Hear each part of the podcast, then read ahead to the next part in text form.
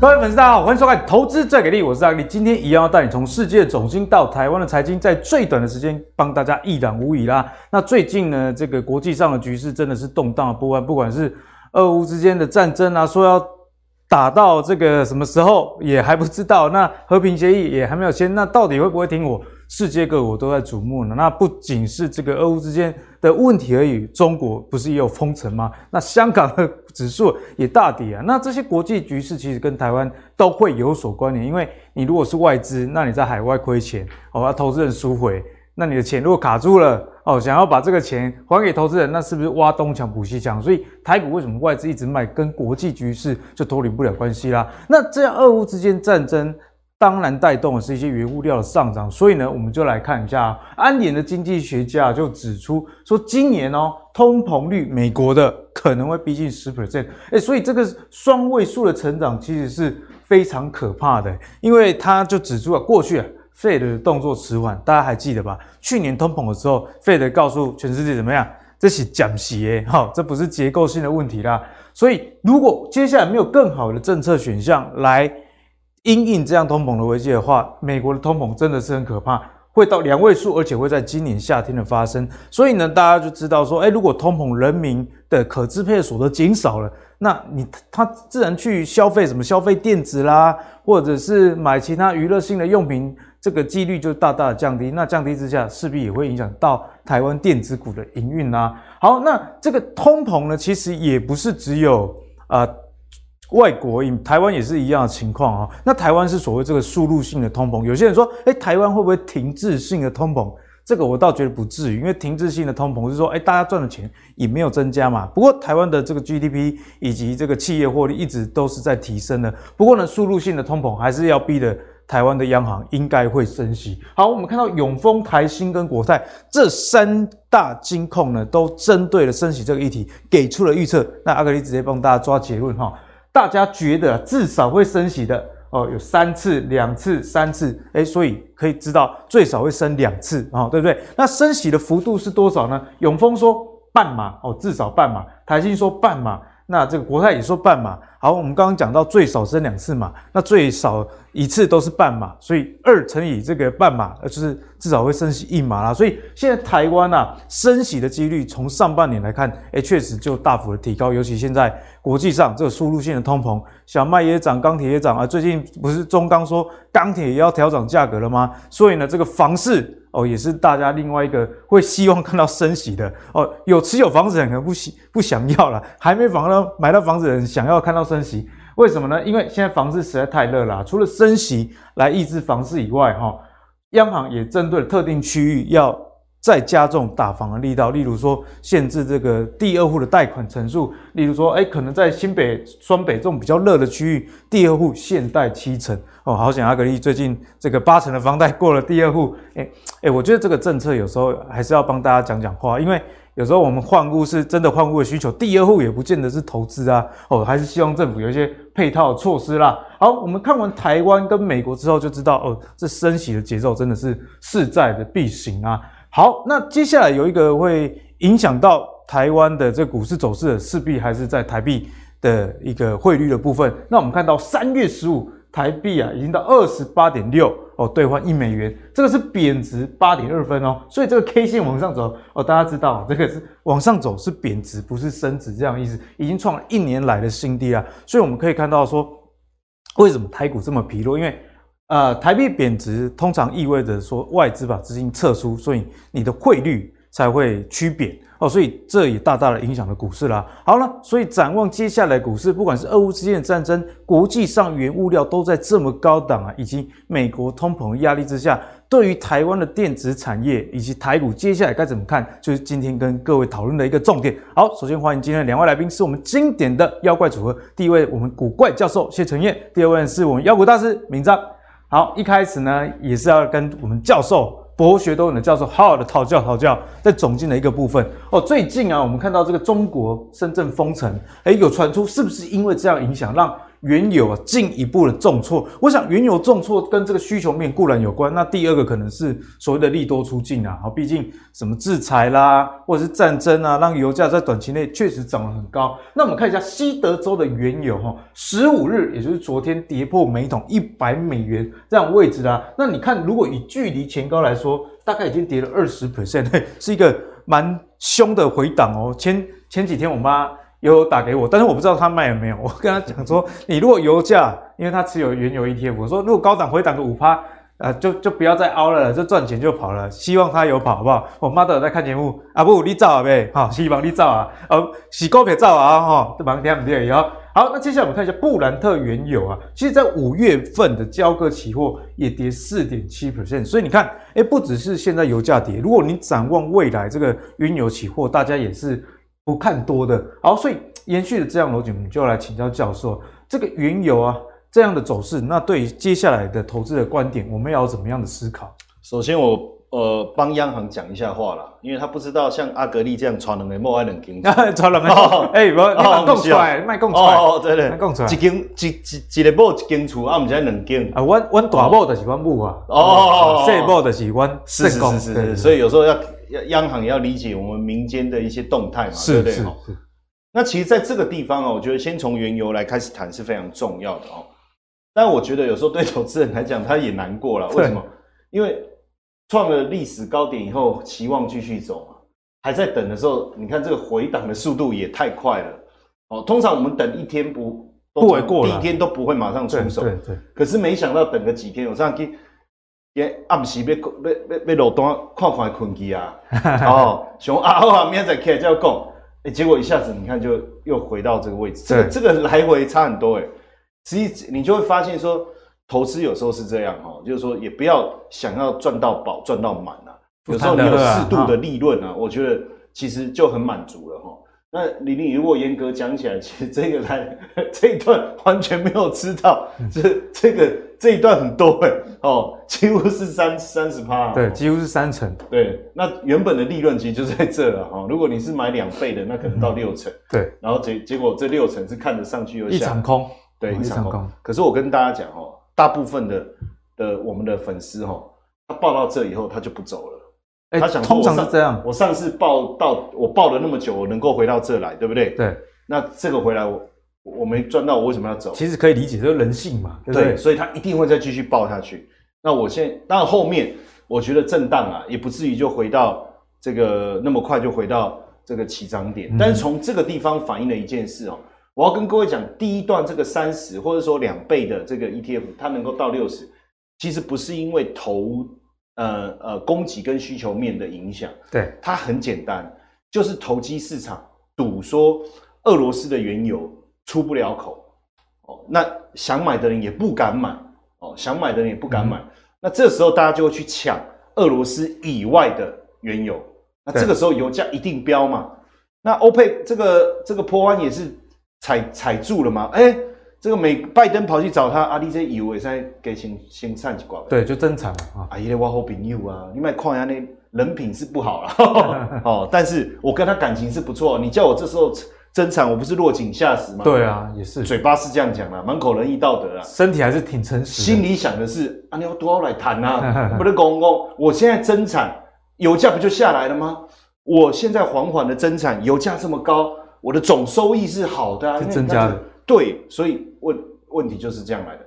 但是当市场的状况慢慢冷静以后，大家也发现说，哎，其实俄罗斯有偷偷在卖石油，哦，还是有人要买啊。印度就说要跟他买啦，印度要不然你要你要制裁我嘛？对，制裁他什么？不知道嘛？他说他，所以慢慢的私底下的成交还是在进行。那这时候投机市场开始获利了结以后，其实油价就回来。所以从这个地方来看呢，啊。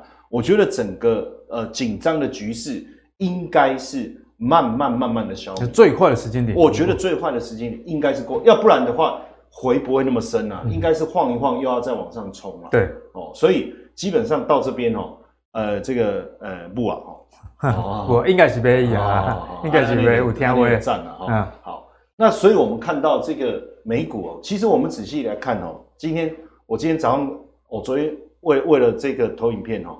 没没睡，撑到早上。为什么啊？因为要等到收盘，收盘 这么简单。后来哎，发现他收盘了啊！早上先睡，对不对？对，你收盘再起床就好了。对啊。哎呀，我怎么没有想到？哦，我想到太认真了，怎么还没收？怎么还没收？一直等，一直等，这样哦。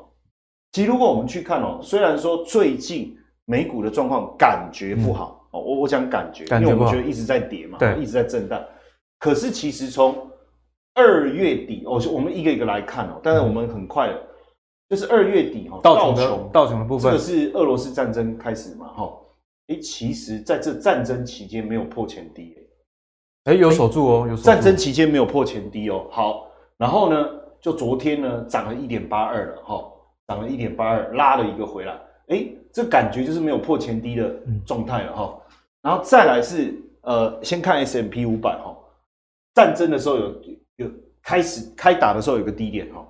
战争在打的期间也没有破前低哦，哎，也是一样的状况，很妙哦。对，哦，好。然后纳斯达克的部分，战争的低点在这哈，好。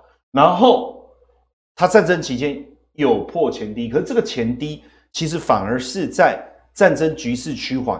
嗯哼。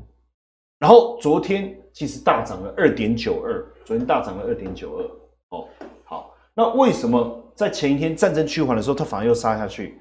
其实真正大家担心的，其实不是这个俄罗斯战争。我觉得主要除了疫情，一定是一个主因，因为毕竟这个科技股啊，他们代工制造的大本营在哪里？在中国，其实在深圳。嗯，中国，比如说苹果电脑啊，什么这些，所以这个我觉得是一个影响。然后费半的部分呢，相对来讲当然就弱很多。这个真的就有有地缘政治的一个影响。所以假如我在这边。跟大家讲，你要记起来哦，写这个笔记好不好？看我们节目不要像看电影一样，哦，那看电影啊，今天不精彩啊，不要看，不是这个逻辑。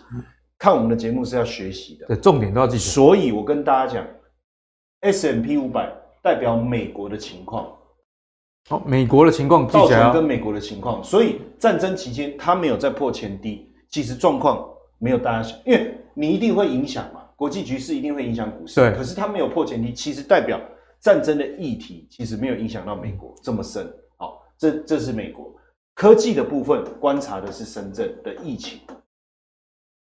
如果说它没有再破底，其实也代表疫情的影响对科技股的影响已经慢慢控制。不过现在还还没有看出来，还没有完全看出来。虽然说昨天是大涨二点九二，但是跌升本来就会弹嘛，对，就会反弹，对不对？我一我一我一天到晚 cos 你，你也会回嘴啊，哦，一定也是这样嘛。但是不代表就是说。这个真的就是反扑了嘛？哈，但观察观察，那费半是真的观察俄罗斯的一个情况。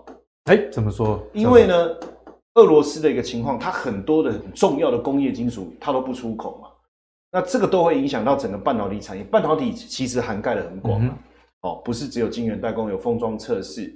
还有包括 IC 设计，对，那包括你记忆体，其实都算在半导体，而且还有乌克兰的这个奶气，没错。所以你看哦，有这么多，有有不但有奶，有克，哦，还有鲜，好，这这后面要加个气啦，哦，对。那所以在这个情况下，你用这样的观察，如果四个都大涨，嗯哼，那真的就没事了。因为当然昨天是这样，可是我觉得只有一天呐，一天我觉得还不够，我我可能会再抓个。一个礼拜来观察，也就是说，如果他们都持续出现稳定向上，不一定要大涨哦，就是说能够稳定慢慢的这样往上，那代表美国的状况已经慢慢这个恢复了，然后疫情也和缓了，然后包括俄罗斯的局势，大家觉得啊，两个还是在那边一直这样，好像要打不打，要打不打啊，打开都不爱看啊，你知道？歹戏拖棚哦，刚开始两个人在吵架的时候，哎、欸，你看，哎、欸，谢哲应该阿格力打慢来弯起来，弯起来，哦，路边就围起来了，还有人买爆米花拉个椅子，然后结果我们两个就一直啊，玻璃洗不要乱，玻璃洗不要乱，就一直没有结果。后来慢慢我就说，哎、欸，我们演不下去，你看大家都走了，嗯、就是因为他没有看到更激烈的一个结果。那大家也知道这场戏只是大家彼此要找个台阶下，哦，所以费费半就会开始大涨。对，所以我觉得。因为资本市场还是很敏感的哦，它并不是一个看新闻操作的逻辑，因为这些背后的机构法人是不断的在收集最新的情报，哦，最新的情报，然后不不断的去针对未来的操作做深入的剖析。因为投入的时候是真这个真枪实弹，像过去我在自营部的时候，我们真的是一个事件发生的时候，所呃所有呃研究部门的同事一定要第一时间去收集，不要不是叫不是去 Google 收集。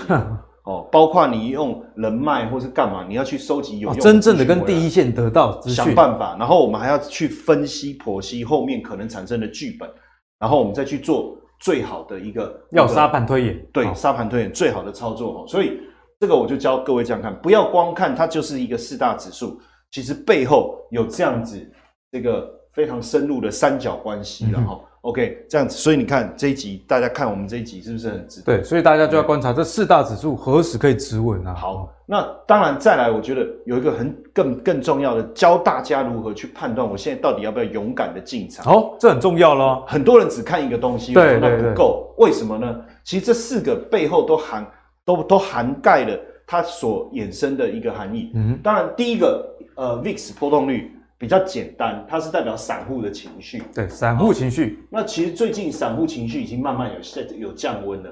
哎、欸，没有见没有见高。对，我觉得这是好事。但是散户的情绪降温了，也不代表整体股票市场的一个状况。嗯哼。那你看黄金，黄金是什么呢？这一波的一个所谓的避险资金的一个买盘，那代表谁的情绪呢？代表那个这个坐直升机的人。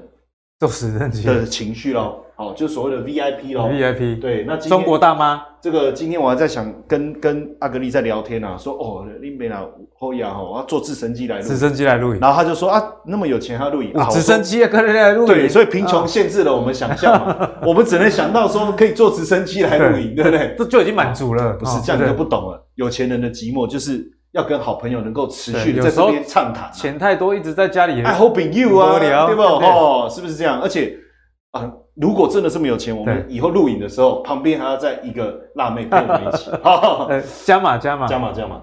那你看哦，这个是谁？VIP VIP 的情绪。所以你看 VIP 的情绪，其就是我我讲的就是，我有很多现金的人，他其实心里面很慌啊，因为真的战争开打，我的钱要移往哪里去？我要放在哪里？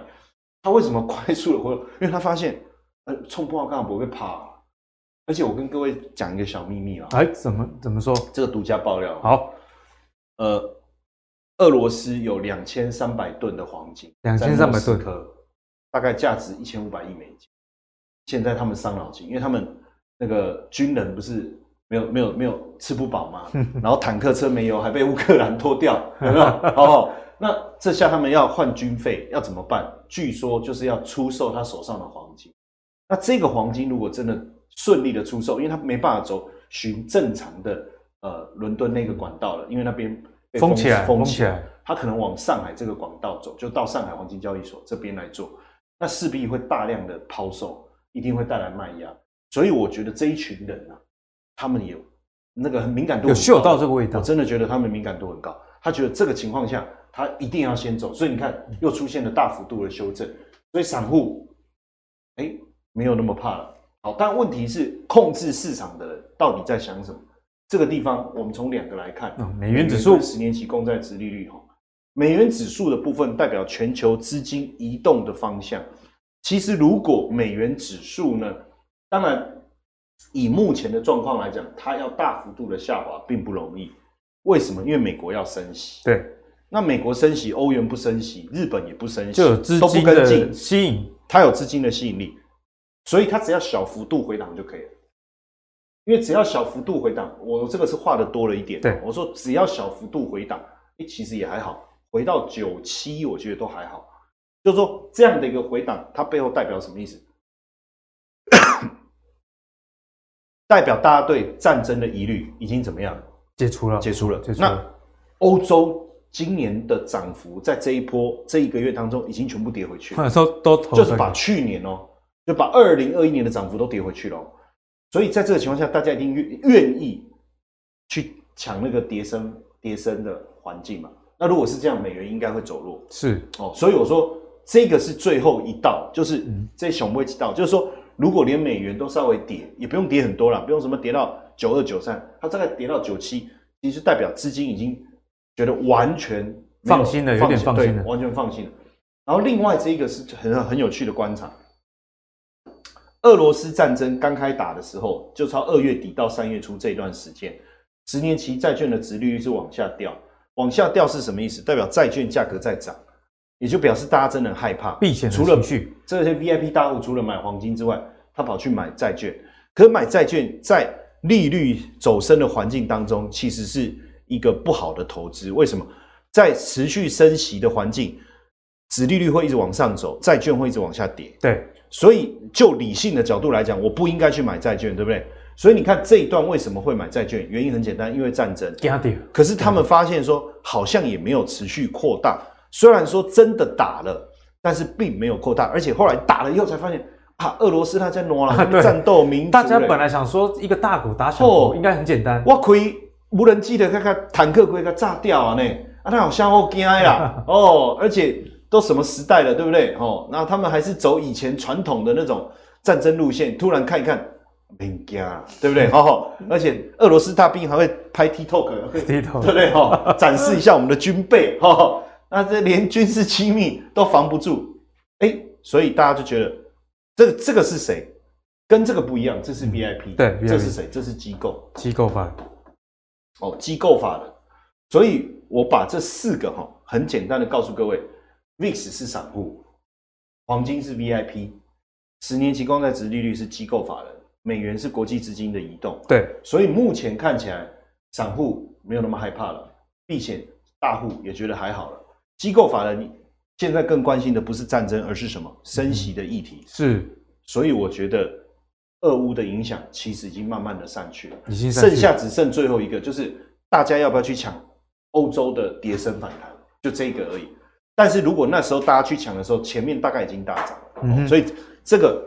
也请大家把它记起来去做一个观察。哦，教授这一集真的是用心良苦哦。昨天不止等到收盘，连逻辑哦都帮大家解释得清清楚楚，背后每一个指数代表的逻辑是怎么样，大家就可以因应这样的一个观点啊去做后续的一个观察。好了，那教授帮大家讲完总经之后，还是要不免除的请教一下教授啊，毕竟啊最近这个局势动荡不安呐、啊，哦最近这个局势动荡不安，那最近阿南德又说呃这个除了三月。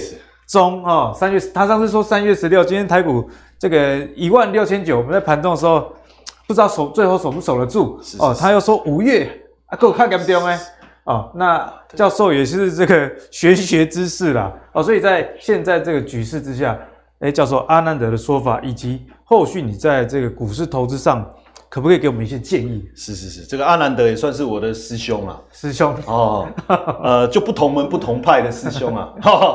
他比你年轻，的师弟吧？啊，不一定啊，这个比我们早入行嘛。啊，对对对，对不对？这个也没办法。看到他，神童，哎，看到他都要叫他师兄啊。那他也会，但是也很奇怪，我们这个学习的东西不太一样。但是他讲我，他讲这个三月十六，我其实我看到这个日期的时候，我心里是吓一跳了。好，我先吓一跳。对，我心里想，呃，等一下我会跟各位讲为什么哈。然后他这里面呢，那他其实，在过程中也有提到疫情，所以很多人会觉得他很厉害。为什么？但我觉得有些东西哦，就是呃，这个叫套套逻辑嘛，因为他讲了很多事啦，哦，那有些有中，有些没中，嗯、那没中的我们就没有放大去讲嘛，对不对？对，哦，但是他讲疫情确实是莫名其妙又扩散，因为大家会觉得说，大家会觉得说疫情都到现在这样了，疫苗都打了，抗战吗？你砸了会供啊？可以，可是你看突然之间有没有这个深圳啊，整个状态又这样爆发？那他其实。在讲三月十六号之前，我再讲一下哦。他有讲一个五月份五月份情况。那我但是现因为三月十六号这个日期虽不中亦不远矣嘛，因为毕竟这两天确实市场的变化也是蛮大。那所以大家我不免也又担心看看五月的情况，因为他是说到时候疫情又会有一个变化啊，又会又会有一个变化。其实他讲什么经济的状态，我呃过去有几次其实也都没有很准确哈。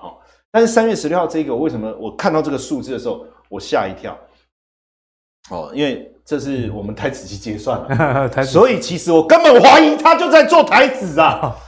原来是这样，教授真的是哦，博学多闻、啊。根本就是根本就假外资啊，假外资。做期权套利，他是他是真外资。哦，真啊，对对对，他印度他是真外资啊，哎，说我怀疑，高度怀疑啊，他就是要想办法拉结算了。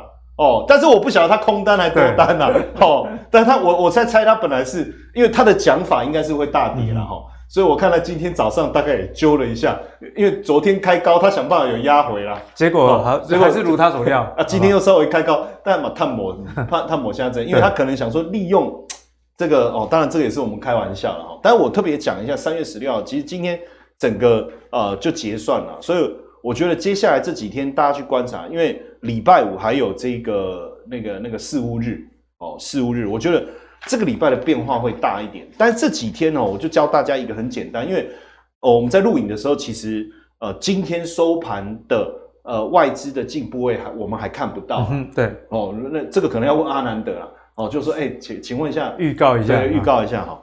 但如果说哈，如果说因为转仓以后，因为这一段时间，当然外资的净空单是跟过去相比是比较少的。对，那我们可以讲说，它随着期货，呃，随着指数现货不断的卖，然后指数不断的跌，它逐步的把它的空单大幅度的获利了结。因为大家知道，期货的杠杆是二十倍啊，嗯、哦，所以它的现货卖出去以后，其实它可以大量的。从期货这边补它的利润回来，所以它就不断的减少它的空单了嘛。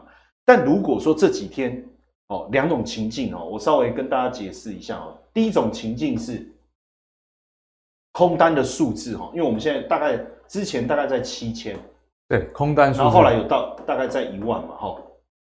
那如果说结算过后，它的空单又开始恢复到之前大概一万五。哦，到两万这个水准，其实我觉得他对台股的看法不是台股的问题，就是一开始阿格里有讲一句，我不知道大家有没有注意听呢、啊？哦，那你在讲，我拢就你拢没听啊？有你在讲一个重点，你是说国际局势不好，台股体质好，为什么我们还是跌？对、啊，因为我们被当成提款机，都挖东墙补西墙，本来就是这样嘛。你会找有钱的人跟他借钱，还是没钱的人？从台股提款？对，那所以如果空单还是在一万五以上，其实他。他看坏台股的原因，我觉得不是我们的基本面或是什么，其实很简单，就是他会去，他他还要继续提款，就是他还是会继续提款，那你就要小心。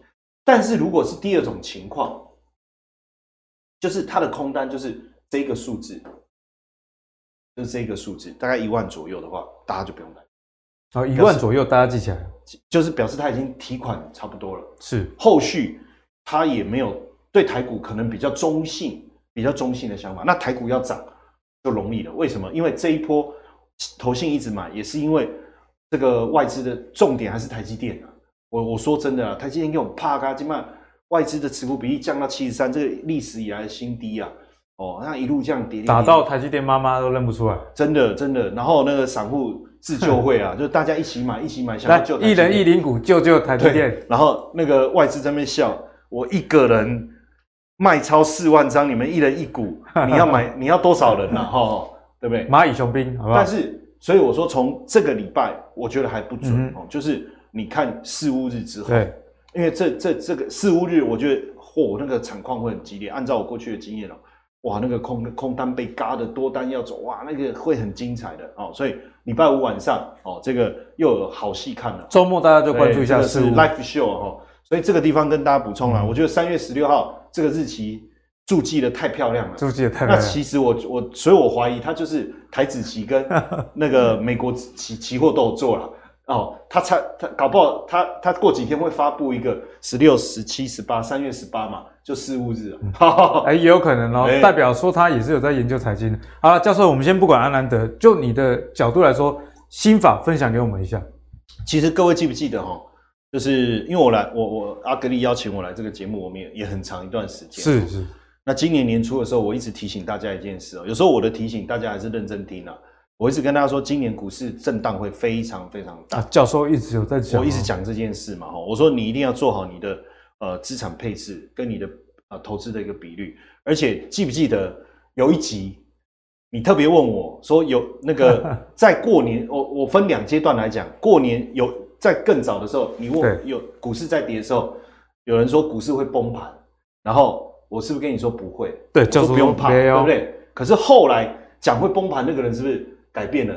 我后因为后来呃，俄乌战争开始了，结果开始有人说股市股市会大反弹，我是不是跟你说？我说我没那么乐观，我说整个油价跟原物料上涨后面的这些效应。我觉得不要小看啊！有教授说会有一连串的反应啊，对不对？那你去思考一下，我们过去不断的跟大家讲的这些事情，你回头来看，如果你有认真的看我们节目，不要只是当看好戏、看电影，其实你把这些东西学起来很有帮助，趋吉避凶，趋吉避凶。那我们接下来趋吉避凶，我们该怎么做？所以今天我我我这一段呢，我只有准备一张投影片，应该也不算偷懒了哈，因为。因为早大道至简，不是因为早上都没睡啊。哎，我帮你 Q 大大道大道至简啊，大道至简，不是没有睡的关系啊，不要误会哈。其实这个里面哈，我觉得有几个重点哦。第一个，因为现在的第一个地自有几个点跟过去不同，原物料的价价位已经上来了，不可同日而语，这个绝对没有办法避免哈。第二个，台股的基期是算高的，即便台股跌到一万六，你从一万八来看是跌了两千，但是你别忘了，我们是从八千上，还是有一倍，还是有一倍哈。所以现阶段我觉得产业的趋势会比过去来的更重要。过去是。随便，只要有一个议题，我们就可以做。可是别忘了，现阶段你三月底年报出来，五月中第一季财报出来，接下来财报的检视是一波一波而来。是是不是丑媳妇见公婆？没错哦，哦，所以产业的趋势很重要。也就是说，现阶段未来的产业到底那个主轴在哪里？就是真的会带来产业发展的主轴在哪里？嗯、然后你再从里面去把好的股票的。这个这个跳出来，基本面很重要。我的基本面很简单啊，哦，就是你公司总是要赚钱嘛，而且钱要有没有成长，就这样就好了。哦、对、哦，那这时候不管是产业趋势向上的，还是产产业趋势没有向上，根本就不管它了。但是产业趋势向上，本一比高，你看最近这个高高价的 IC 设计股是不是杀的比凶的？血流成河。好，我我这个我们我们就不要再再谈那个之后。那个药股大师会讲，我就讲一个电商股，叫我不要讲名字哦，不要讲名字，这样会伤到某些人。不会啊，都都跌，都跌。哦、对，但是 其中有一档很厉害的哦，一两千块就这样一路杀杀，竟然可以杀破一千，杀破一千，哎，这个回档幅度很夸张哦。就是本一比太高啊，你高本一比的股票，你的成长力道要很强啊。你如果本益比一百倍，我简单讲，你的营收获利成长要一百趴。哎，对，就是这个逻辑，对不对？嗯、你如果没有办法做到。一百趴不是一百倍，就是本益比一百倍，成长率一百趴，对不对？你本一比五十倍，你成长率要五十趴，要不然你就，我就是建议你，通通把它怎么样？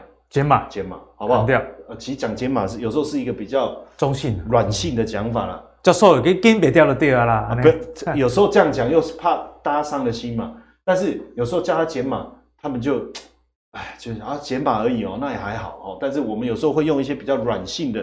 哦，软就外资如果讲就是中立，就是其实他不看好。就是你有时候问我说这个股票给可不可以买？我说，哎呦，你这个想法蛮特别的。哦，你懂我意思吗？哦，蛮特别的，就像女生都说你可爱一样。哎，对对对，哦，你觉得他帅不帅？哦，还有个性，还有个性，哦，类似这样。对，所以你有时候要想想好。但是当然，所有股票买卖的决策你还是要自己做。是是是，我们也只是提供我们自己大方向、大方向的一个思维哈。买卖的决策还是要自己来。第三个，我觉得今年哦比较重要的是在这个低贝塔值的。什么叫低贝塔值？就是说大盘大涨，那我没有跟它跟得上，对不对？大盘大跌，我也跟不太上。哎，那这样最好了。现在就是，可是如果是这样，那不涨不跌也赚不到钱，所以它必须要怎么样？我就帮大家讲嘛，你呀还要怎么样？高值利率嘛。就股价不涨不跌，但是我可以拿到什么？赚股息，我可以赚股息。好，所以我觉得这个部分你要好好的花一点心思，发了我们的节目就好了，嗯、不用也不用说什么啊，我过来改给吹面啊，没不用那么麻烦哦。所以有时候你看节目，你不要跳着看哦，你你至少我觉得整段哦，整段好。第四个，我们保留一点现金哦，保留一点现金，保留现金的目的是要干嘛？哎、欸，我觉得后面哦、喔，因为阿兰德说五月嘛，还是要尊重一下他啦，对不对？毕竟人家这一波以来，把修准，看准。所以我们五月的时候要来干嘛？加嘛哦，有不一定啊，不一定啊。但我的意思是说，后面应该还有机会，要留有余裕的意思。这个是对对。我觉得今年在操作上给大家的一些想法。好，谢谢教授给我们的建议。好，那接下来我们还是要回到台股的一个大盘啊，我们再请妖股大师好好来跟我们讨讨论讨论啊。妖股大师最近呢，台股周一本来还不错，哎，对，一开始开一个红盘。结果开高走低不说哦，那昨天是礼拜二，也是那一刀真的很狠，很狠。今天早上我出门的时候，哎，台股大涨，结果我们要录影的时候又翻黑了，哦，一万七守不住，连一万六千九，我们收盘不知道都守不守。刚刚是又有点破，对。那为什么呢？我觉得应该外资又在持续的砍啊，因为外资最近的卖超动辄都是百亿以上这样子的规模哦。尽管我们投信啊连三十买。那我相信，除了投信自己以外，应该很多投资朋友 ETF 都拼命在买啊。那投信其实就是发行 ETF，所以有时候你看到投信在买，不代表它一定是投信自己本人的这个这个意愿啊，有时候也是散户朋友们，我觉得说，哎，要低阶了。所以在现在这个盘是诡谲多变啊，一下子又有战争的影响，升息就是这个月啊中下旬非常重要议题，再加上疫情啊，中国又封城哦，所以接下来台股啊，我们该怎么观察？其实外资这个卖哈，我觉得是大家如果稍微统计一下，我我先给大家看一下数据，这很夸张，惊死了，给大家看一下，这个很夸张。外资站在卖方不意外啦。二零二零年台湾涨那么多，外资也是卖超啊。对。可是去年外资卖超四千五百四十亿，今年到三月十四号为止，对，他已经把去年干掉了。太夸张了啦！这一季都还不到，两个半月卖赢去年一整年呢。所以你要说为什么最近觉得股票不好做？为什么奇怪？有些电子股体质不错啊。说为什么台积电跌这么凶？连联发科也这样，非战之罪对不对？啊，我的外资在那边，你知道我懂。所以，好好逻辑来了，那解铃还须系铃人嘛。那台北股市杀成这样，大家会担心。其实昨天贵买要破底啊，贵买要破底。对，然后外资这样一直卖，那到底行不行？还是真的说又一路走空这样子？因为甚至有人认为说，哎、欸，这是会不会是一年一路这样一路嘎啦啦啦对不对？先打跟大家讲，不用太担心。不用太担心啊，有有都卖成这样，你跟我说不用太担心。有指标可以看啊，看指标，有指标可以看哈。虽然这个指标我们不一定会买啦，先看一下柜买哈。你看昨天确实是破底哈，二零三点一八。你看柜买从今年一月的第一个还第二个交易日创新高之后跌到现在。哎，人家战争的时候二月多这边对哦。好，台股你看为什么最会 战争之后战争为主又破？就是柜买杀柜买，而且杀什么你知道吗？高价高价。所以我刚刚说解铃还须系铃人，你看什么股票？第一个首选哦，来，观众朋友们，如果你是想要抓买点的哦，你说，哎、欸，我跌这么深了，有没有机会买点？不是买这一只哦，这一支是 高价股，好像有点贵哦。六四一犀利啊，台湾台股的股王，股王，对，你知道吸力跌多少吗？吸力从五千二，五千二。跌到昨天剩两千六百多，哎、欸，这样算一算，看我腰斩，腰斩多出去半，对，所以犀利啊，你哦，只剩一半哦，只剩二分之一。哎、欸，这很重要啊，股大师，因为之前妖股大师有教过我们啊，这种高价股一定不是散户在玩的嘛。啊，有钱人有没有钱人？哦，怎么杀那么夸张？哎、欸，真的很夸张，而且是几个月、两三个月而已哦，可以腰斩哦。台北股市不会要交卷指数还没跌那么多嘛？为什么这个要腰斩？其实也是外资啊，嗯、外资也是也琢磨很多，因为毕竟是高价股，还有有钱人的思维。所以为什么这一档很重要？那台北股市如果要反弹，你不看它，你要看谁啊？今天哦，来观众朋友们，如果你刚好是我们因为在盘中录，我们刚刚就有观察到一个现象哦，今天细粒的盘中是直接。灌下去之后，盘中翻红，再测一次。所以，它如果能够在这两三个交易日真的撑住往上，因为跌五成是真的很夸张，很夸张，所以它绝对有机会反弹。可它如果真的上去，假设假设哦，吸力上去了，建议大家想捡便宜的可以开始进场。哎呦，建议大家短线的反弹点就到了。我们已经看到有人领头了嘛，我不会去买细粒嘛，但是。我可以拿它来参考嘛？啊，如果只看一档不准，你把台北股市一千元以上把它抓出来看。哎、啊，这就就像我们房地产一样，豪宅啊，不让背背。对哦，那如果豪宅跑不动，你下面的怎么可能会跟单？对，所以就像你们讲，这是这种指标的问题嘛。如果高价股没办法止稳，你怎么要去其他的股票会涨？它都继续跌就不用看了。嗯、所以你手边想买股票想捡便宜的，先把它当做指标。那如果真的哦，只有是只有受犀利吗？其他的千金股票有个很很具代表性的。三六六一的世新昨天跌停创新低，这一档你也可以做参考。也是，它也有今天有差点跌停，昨天跌停，今天又差点跌停。可是它是灌下去之后马上买盘接走。哎，有人有人趁这个地方趁贵买很弱的时候，五郎力 Q 这种高价股，那这会不会是一个真实的反应？说，哎，今天走一天，刚刚不问了不？那天跨三缸嘛，而且教授说礼拜五四五日，对啊，我们周末重它嘛，两三天真的三四天没问题，外资好像也归队了，慢慢有人开始减了。你想买股票想进，就不用那么急啦，对不对？你会风险比较低啦。那还有一个方法哈，也是今天要教给大家的，因为 OTC 就是弱嘛，啊，强的股票就那几只，比方去讲创维，创维昨天也跌停了，对不对？哎，创维跌停还有两百六，也是很是在赚钱的。我们要讲的是，那有没有类似的标的嘛？因为上个礼拜跟大家聊过的是金豪科。哎，这两天台北股市这样杀，人家没有跌呢。啊，对，还还是很强，还很强，一样是 IC 设计。还有一档，我昨天注意到的，啊，新的奇特的发现股，很奇特，奇特，怎样奇特？昨天跌三百点哦，我看一下，我最近注意的大概一两百档股票里面呢，我就说，我的股票池面大概两百档。哎，奇怪，怎么这样涨那么奇特？一波喽，而且电子股哦，而重点是投信买的，投信最近才买的。你看，一波喽。昨天台北股市跌了三百三十六点，因为它加金波罗呢，昨天涨四趴。哇，而且这买盘的力道非常的强。那本来是没有呢，那昨天突这个是九百多张，好，加上昨天，因为这是昨天收盘的数据还没出来，如果昨天加进去，昨天投信又买，所以加金是三月十号投信买，三月十五号台北股市重挫，投信又买，今天继续涨，所以，哎，那这个位置。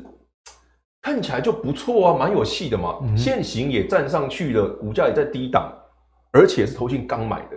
那所以说，为什么分享这件事给大家？我观察一下哦，过去这两个半月，大家可能觉得股票不好做，对，因为毕竟中小型股、电子股杀很凶。可是我常跟大家分享一个观念哦，就是说台北股市做的时候还是有好的，至少你看，比方说，哎，之前讲智源创维位置还在高档，它也没什么跌到。那三零六这一档也是啊。万一你手边的股票，诶，台北股市要反弹的时候，我觉得好像走势没有那么强的时候，不妨参考一下类似这种，这投信刚刚进场的。我们讲的是个逻辑性哦。如果你手边有类似这样的股票，诶，不一定是买家金哦。你想说，诶，我手边的持股，诶，虽然很最近表现不好，诶，怎么最近有一两档是投信正在进场的，诶，买盘进来了，不妨你把那几档特别强的股票当做你持股的重心。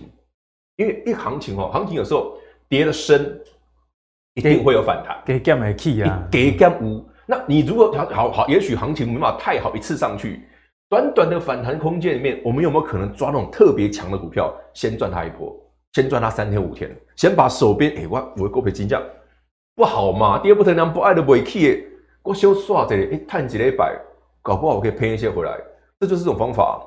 你手边一定会有强势股或者弱势股，对。但是我们可以趁着行情弱的时候，更容易去区别出来。哎、欸，去救了谁波赶快嘛？就像我们上次在挑创维跟智源嘛，嗯，那逻辑是一样的、啊。是，台北股市重挫，对不对？我们我们讲一个很合理，你看，刚贵买，刚阿德讲这开战那一天，那一天如果你去买智源，股价是两百四，智源最后到三百二，台北股市棒，到现在它还有两百六，哎呀，还是尾凶有一个豆炭。就是说，你可以借由这个逻辑、这个思维去检视手中的持股，就不要想说，嗯，那盘很烂，看基本面还不好，那我基本面稳定多少？对，看技术分析不好了，技术性都不好，什么时候有用？啊，如果盘都很烂，我手上十只股票有一只特别强，万一它还是电子股，那就怪啦。照理说，电子股要全套，这不合群的，不合群。哦、那它不合群，对不对？想当妖孽，必定有原因嘛。那这种股票就是，诶，我手中我刚好有。那不妨这一档，哎呦，其他的比较弱的，我挪一些些过去，乘胜追击，你搞不好可以多赚一些。哦，给大家场，这个逻辑很重要，因为我这两三个月我试了一下，我觉得还可以倒转，都还可以倒转。所以说，你如果愿意调整持股的朋友，嗯、不妨参考一下这个方法。好，那我觉得这个移动式的停损啊，滚动式调整，滚动式的停损，因为为什么？你啊停损这个，按、啊、拿去这个有多少赚钱回来，说不定就打平了。其实赔了回来哦。然后慢慢的、慢慢的这样调整呢，相信这个损益哦，大家看的会比较会比较漂亮一点。对。好，那接下来呢，我们就要跟妖股大师继续来讨教，就是关于这个台厂在中国曝险这样的一个问题啊，因为。中国啊，新一波的封城、封锁措施啊，大家都知道，好险我们打的不是科兴疫苗，这是我个人的感想了。好险我们打的是 mRNA 的疫苗哦。那深圳的封城呢，其实有大概有六十间台厂哦，而且这六十间都不是小公司，对，当然最大的哦就是红海哦，就是首当其冲啦。例如说像这个星星以及巨大、美利达等等，其实。主要都是电子股，但是有一些这个脚踏车相关的公司也都受到波及了。那影响产业链其实还蛮广的，不管是苹果供应链哦，触碰的啊这些自行车 PCB 被动元件，一直到电源供应器等等，看起来这个影响的范围是既广且深啊。所以妖股大师，如果从这个讯息来看的话，相关的公司啊，我们该怎么观察？喜被造呢？啊，其哎，其实可以留意一些机会。其实我们先讲个观念哦。昨天这件事哦，其实是台北股市在往下灌的最主要原因，因为市场在担心什么？担心的不是说俄乌的问题，而是最近发生的俄乌问题，慢慢慢慢，大家觉得嗯，好像其实已经平息了，油也跌了，反正对不对？哎，油价也跌成这样子了，很多币黄金也回来了，好像风险没那么大了，反而是这个是最新的。哎，这个封城恐怖哎，因为台商这些主要的重镇就在深圳啊，那这些股票在昨天表现的非常的差。也让台北股市三百多点是这样来的。嗯、另外一个很重要的是，昨天为什么外资这样砍？哎，明明跌那么深还在砍，美股又没什么跌，为什么今天昨天晚上美股大涨，台北股今天还翻黑？就是这个理由很简单，搬又把一腿又把台股当提款机，搬回去就入股的。哎，不要怀疑哦，台湾在统计外资里面是外资含入资哦，是加在一起的，哦，所以它确实有可能把台北股市的股票砍掉一些，挪回去港股或者又回去入股的部分，这是有可能的，哦。好，那重点来了，这么多好股票。红海嘛，加厚啊，真顶嘛就探底，对不对？巨大的美利达不用讲，稳的要命，还高殖利率啊，到底像不像好？来，好朋友们，就简单的一包交给你，啊、一一招解决，一招就好了。我们看看原本很强的股票，比方说欣兴，这一波很杀很凶啊。可是这种长线走多的股票，我们上次讲过很多次，它的长多有可能到二零二五，甚至有人有有外资在喊二零二七，走这么长的多头。那起码还三五年嘛，我有没有机会趁股价便宜的时候来讲？啊，懂了啊，人家都平常等不到嘛。对，啊，那过年台北股市一个过完年喷这么远，所以 我我可能没兴趣。对，啊，现在呢，哎，要存两百出头，哎，这个就有点兴趣了。两百六你不要追没问题，上次讲过。但是杀回来，好的股票我本来就可以捡啊，因为现在的行情本来就是震荡。那我如果是一个长线的投资人，我看的股票应该是重质的啊，那它长线好。我就不用管它震荡，税金又便宜，那你留意什么？那看下面有人买吗？外资或投信进来买的时候，尤其是投信，投信如果进来买，你就要注意了，因为这一波台北股市能够撑得住，不会被砍到的，或者你会觉得它不合群的，绝大部分都是投信的事。因为外资大部分就不管，外资已经不知道跑到哪一国去，就不用看外资。所以新兴你可以留意哦，这是个长多了，还有一档你会喜欢的，另外一个族群散热的。我还记得我们大概几个礼拜前，我们有几次讲说，哎，散热的股票要看哪些？继续看，就两档啦，旗红啦，跟双红啦，就看这两档。那为什么看这个？其实就四五七啊，讲过很多次哈。你看台北股市，我们不要讲台北股跌多少了，因为大家讲的很不开心。但这股票是创过新高的，很明显，台北股市是一个跌这么深的状况下，二档我到 K 加 Z，那它肯定今年是不错的嘛。嗯哼。这两根黑 K 杀这么凶，算是一种补跌嘛？你这么高不打你打谁？对对，台北股市跌的，你这么高不打你打谁？不卖你来补，对，不卖你来补啊卖谁？可是卖完之后回来想，嗯，丢啊，啊，一买就过最后尾啊。那投资朋友们，你不就有机会进场捡便宜？所以当台北股市有利空的时候，我我常讲哦，有时候利空是考验人性啊。绝大部分投资人，我们这么多年，我们常看到的是，哎，利空，哎，歪走，哎，歪垮，不对的。你不看，你不做，你没办法调整你的持股。行情来的时候，你也赚不多啦。你很阴万的跑跌下，你啊，你反而是，哎、欸，我手上有些股票就是，嗯，哦，搞不好我刚好有奇鋐，哎，它是不是特别强？搞不好我刚好有欣兴，或者是一些特别好的股票。嗯、对，我手边有些电子股就，就基本面今年就已经下滑了，KM 空间可能也很有限，可能也不大，也不大了。回头想想，哎、欸，今年旗红不错啊，今年欣兴还是不错啊。趁跌的时候，大家都跌嘛，我把那些其他弱的，我调一些过来做旗红，调一些过来做欣兴，就像我们之前讲嘛，调一些过去做创惟，搞不好你就赚回来了。啊，一个调整之后，我说真的，这几天台北股市哦，确实有机会开始止跌反弹，嗯，确实有机会。先观察高价电子股还行不行啊？如果可以的，检视一下手边的股票有没有涨这种的，特别不一样、特别强的，不一定要是要这几档，是你搞不好你手边也有其他哎、欸、不错的啊。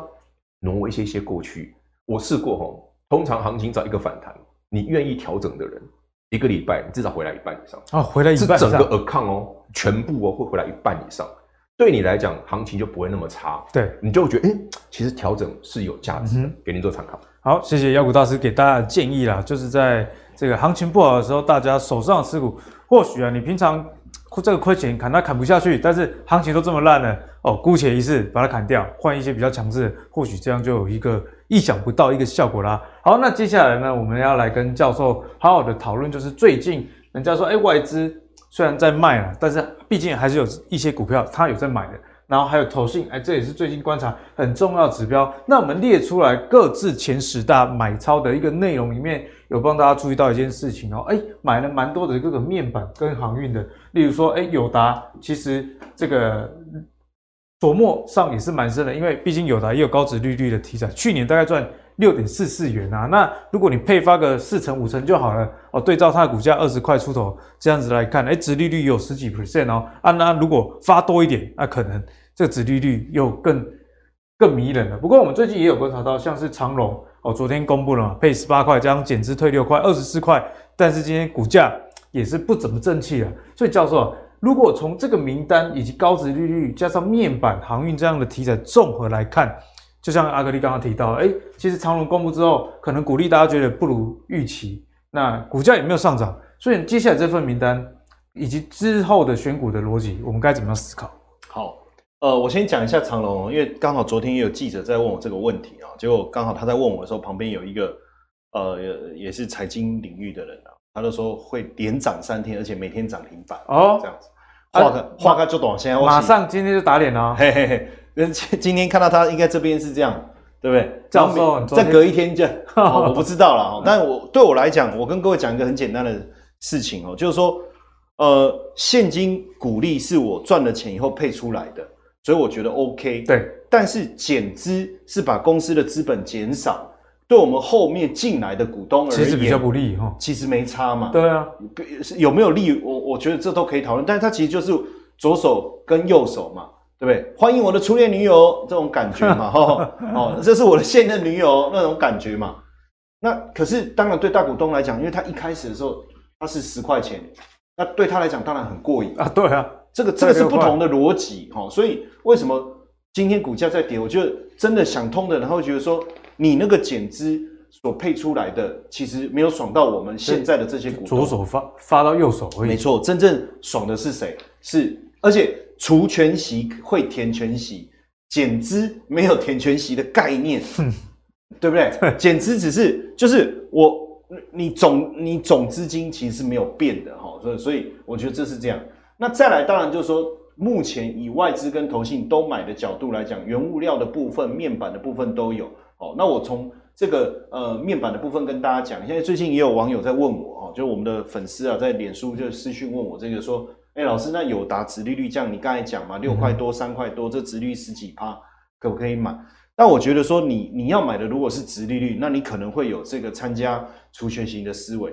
但我的想法还是很简单，就是这个股票目前基期够低，法人愿意买。好，第一个有殖利率题材，好，没关系。如果我买了以后。记不记得我们之前在节目教大家一个方法？我说长隆有殖利率题材，你知道我们二月初跟大家讲说，那时候股价一百二，后来涨到一百七，涨了五十块钱，是不是四成？对，没错。那你原本原本要的殖利率是十五到二十趴，它涨了四成，早就超过了。那、啊、你还在等殖利率干嘛？你就直接跑啦，就赚了就跑。后面的跌，你有没有发现送掉？与与与你无关了。对，那我觉得友达也是这个概念哦，因为。下半年的面板，或许现阶段因为韩国退出这个大型的液晶面板面板的生产，没错，大家会觉得是利多。可是，请问一下，这一波面板股大涨的原因到底是什么？电视卖得好，还有这个疫情的居家办公，下半年还有这样的题材吗？哦，我们要思考一下。嗯、所以我觉得，如果你要讲殖利率，如果它有一旦这一波有涨个十趴，比如说突破前高二十三点三到二四二五了。殖利率，你要赚的殖利率已经到了，那就先就这样子，先入袋为安，我我就这样注解就好了。所以我觉得投信的思维应该也是这样。好，然后再来和硕的部分，可能大家会比较讶异，就是说为什么这个股票，你看哦，哎、欸、哎、欸，外资不是在卖台股吗？哦、外资啊呢，对啊，跟他下，跟他输到在一起造哦。可是你看在这档股票，哎、欸，它坚挺哎，然后你看投信，对不对？哎、欸，它对比对，而且对抗大盘。哎，大盘是破年线没有错嘛？吼，它这个是一破季线就马上站回来，好像破季线是一种羞辱一样，羞辱，马上要站回来的这种感觉。为什么？我跟各位讲哈，其实它已经变成是一个电动车议题的股票。电动车，因为它就是做那个电动车那个中控嘛，那一块嘛，组装嘛，什么出货给特斯拉哦，所以我觉得未来在油价高涨的情况下，其实电动车的议题会持续的发酵，嗯、所以合硕。反而我觉得你可以持续的来看一下，那另外这一波，我觉得金融，你看像这个兆丰金也是很强，有够硬的了，有很很很厉害。那过去它本来就是一个稳定配息的股票了哦，所以我觉得如果你真的想要找一个低配的高殖利率的，我觉得兆丰金当然也算是首选哦，算是首选。然后最后一个看一下永丰金哦，你看它这一波金融股其实修正的蛮凶的，可是它为什么跌不多？大家才发现说，哎、欸，没有寿险的原来比较好，哦，是不是这个原因啊？对，对，就是那当然就关股跟民间哦，我就挑一个，你看这个这个投信也是有坚定的狂买，也也是一样。不过我觉得，即便说寿险有这个债券提列的认列的问题，但我觉得长期来看，应该叠升还是不错的切入点啊，嗯、就跟大家做这样的一个角度的思考。好，谢谢教授来给我们一个。精彩的分享。那债券的部分呢？对于寿险业者，短期内是一个利空，但是长期，我觉得教授讲的也蛮有道理的。因为我有听过业内一个说法啦，所以，诶，债券的价格很不好，他手上的这个债券价值可能会减损。但是呢，新的保单一直进来，现在刚好去买便宜的债券，以后债券上涨啊，又赚更多啊，提供给大家这个思考。所以，投资有时候，哎，你看到的这个利空，反而是长期的利多哦。所以大家可以根据这个。逻辑啊，去加以的判断啊。好，那接着呢，来问一下妖股大师，一样延续刚刚航运的一个问题，因为我们刚刚有提到，哎，最近阳明说配二十块，那这个长隆配十八加六块，减资的总共二十四，那我觉得也不能讲二十四的，其实股息就十八，就十八，对，因为六块你不能给人家算进去，所以呢，这今天。两家的表现不是太好，嗯，那最近我们又看到，哎、欸，长隆的长城轮又卡住了啊！大家本来想说，哎、欸，卡住了，油价那个运价又要就要涨了，没有了，这个没有塞住港口哦，好不好？好，不过从这个消息面以及我们刚刚看到这股息面来看呢，接下来啊，这个航运类股很多航粉啊，要股大师就要来跟你好好请教，喜被金马贝呢，还是说，哎、真的要配发股息，五六月的时候再来多加的关注？好。其实这个逻辑哈很重要。台北股市哈航运股其实算是这两年的是一个显学啦，因为去年太热。可是其实我之前就有个客问过很重要的问题，我给大家看 K 线比较快哦。长荣明明今年应该赚的比去年多，但是其实台北股市这个过程当中，长荣其实你看最高一七一，去年两百多哎，离很远哎，他没有来哎。虽然说这一波上去已经涨了三十到四十 percent 哦，不管你买了哪里，全部买到赚。那买的理由到底是什么？诶，第一个行情，台北股市电子股在修正，它是高值利率，它有避险的效果，对，进可攻，退可守。第二个，它确实整个获利能力又比去年好。可是很显然，这个买盘来到最近哦，昨天有利多，嗯，多好，其实没有搁，它就是搁浅，它不会塞港。有这种短线利多，它没有上去哦，是一根黑 K 哦，有一个高值利率，诶，现在值利率也出现了，可是。不就是有点类似利多出尽？哎、欸，我知道你配几块了。哎、欸，有这样的味道。对啊，我前面不知道的时候，我我我很期待啊。哎、欸，搞不好配很多哎、欸，去年赚四十块，对不对？配个三十块，不不爽死？哎、欸，好像才十八哦，啊，这不好啊。这种卖压都马上出来了，而且它很险。而且我觉得市场就是很很翻脸不认人那种那种感觉。台北股市明明这种股票算是非常强势的股票，可是你看一旦利多出来的时候，哎、欸，昨天黑 K 就算了，今天台北股市，哎、欸，它又再来一根，又跌五趴。所以你回头想想，当台北股市接下来万一行情没那么差的时候，因为我们刚刚已经上半段我们聊到一件事嘛，哎，乌俄乌的问题慢慢慢慢消退了。对，油价大家讲个微信很怕那个通膨整个拉起来变停滞性通膨，搞搞个像一九七零年代那种那种状态，不是死定了？其实大家担心的是这个油价也下来了，再来呢，万一台北股市的电子股突然起来了，就像我们刚刚讲的，有一些电子股已经跌五成了。已经跌五成哎、欸，对啊，股王哎、欸，跌五成了哎、欸，跌了五成之后，万一电子股起来了啊，这个会不会变成另类的就吸引力的问题？对啊，就变成获利了结的对象，因为光五弹嘛，淘金这叮咚中五弹啊，啊，对，对他现在来讲，这就是我随便卖多赚的股票啊。那我问你嘛，如果你现在是长荣的持有者，或者是阳明万海的持有者，很简单的逻辑，请问你今年还剩下多少利多在这张股票，在这个券商？啊，这个剩剩什么利多？催化剂已经用的差不多了。我殖利率，我已经在啊，那殖利率我这还殖利率，那股价也涨多了，殖利率也掉下来了。再来，你说今年赚更多，好了，那去年四十，今年五十，你还有更多的期待，还会挣更多吗？有限，啊，股价又高，所以这双重的，你说，哎，换算一下，嗯，对他最近开始有这种疑虑，做头的疑虑是正常的。其实我记得我们在上个几个礼拜的节目都聊过，说这个上去你要小心。因为这两根，我们上次都讲过了，明明这个地方有利多，为什么会杀这么凶？再来个反弹，万一现在不过了，你看一个反弹一七一不过，再来一根黑 K，今天再来根黑 K，它开始做头嘞，它有做头的味道，它有这个味道啦。嗯、那最后我们看最担心是什么？那投信会不会也来回了钱？因为投信这个地板是投信买上来的啊。那万一投信突然叭一根黑 K，那我们的会花旗真的真的被被做头了，最后的稻草。所以万一如果说啊，我现在还想坚持一下下的，那万一最后的稻草投信跳出来了，嗯，你不跑也得跑啊。你本来赚钱可能被被有赚不卖哦，你会觉得哎呀，一七一没卖，抠手基本上存一百啦，一百个才亏。再下去，万一你有赚变被 K 到了，那你真的会卖不掉。不要这样，因为去年就有投资朋友有这种可惜。高档没卖到，因为那时候太兴奋，两百喊三百一大堆，真的下去的时候长黑了，不舍得卖，一等一年快过去了，从去年七月现在过半年多嘞，还不如从一百一又涨回来一百七。最近我们很多投资人也问过我，他说：“哎、欸，我手上如果还有长荣、阳明的，这几天我跟他讲说没有利多了，先卖一趟比较安全，至少你有赚。”嗯，给大家参考。好，谢谢妖股大师哦，在航运上给大家的一个建议啦。那除了航运之外呢，我们还是要跟妖股大师来好好请教一下，另外一个也是传产哦重要的一个类股，就是我们的钢铁啦。哦，那最近的俄乌战争当欧洲的电价飙涨，连带的这个蝴蝶效应出现哦。英国钢铁宣布一口气涨 二十五%，这二十五 percent 的报价涨幅实在是太夸张，太夸张了啦。所以呢，如果从这个消息来看呢，妖股大师在台股里面的钢铁股，我们还可以期待吗？这件事哦，我觉得最近钢铁股挺妖的啦。要要不是股价哦，要是国际上的报价了。上礼拜不聊到妖孽啊，一天涨两百多趴的妖孽，太夸张了。哎，镍价涨到整个伦敦说这呼呼啊顶来就没省了，封盘那今天那一天不算数，还可以回归哎，我是觉得这个蛮酷的，可以涨到那里回归。疫情校正回归，对啊，你连镍价都可以回归，说这刚波省呼呼啊顶来，这还有人家市场有回溯键的，他可哎就可以回溯，今天不算数。好了，那。这些东西到底对股票有没有影响？第一个，台北股市的钢铁股，哈，我们先举大成钢来讲，大成钢是台湾的股市里面钢铁少数有外销的，嗯哼，少数有外销的，所以台湾的钢股大部分都是让自己赢的啦，很少外销。所以国际局势其实跟我们其实跟我们没关系，因为我们市场我们市场就这么大而已啊。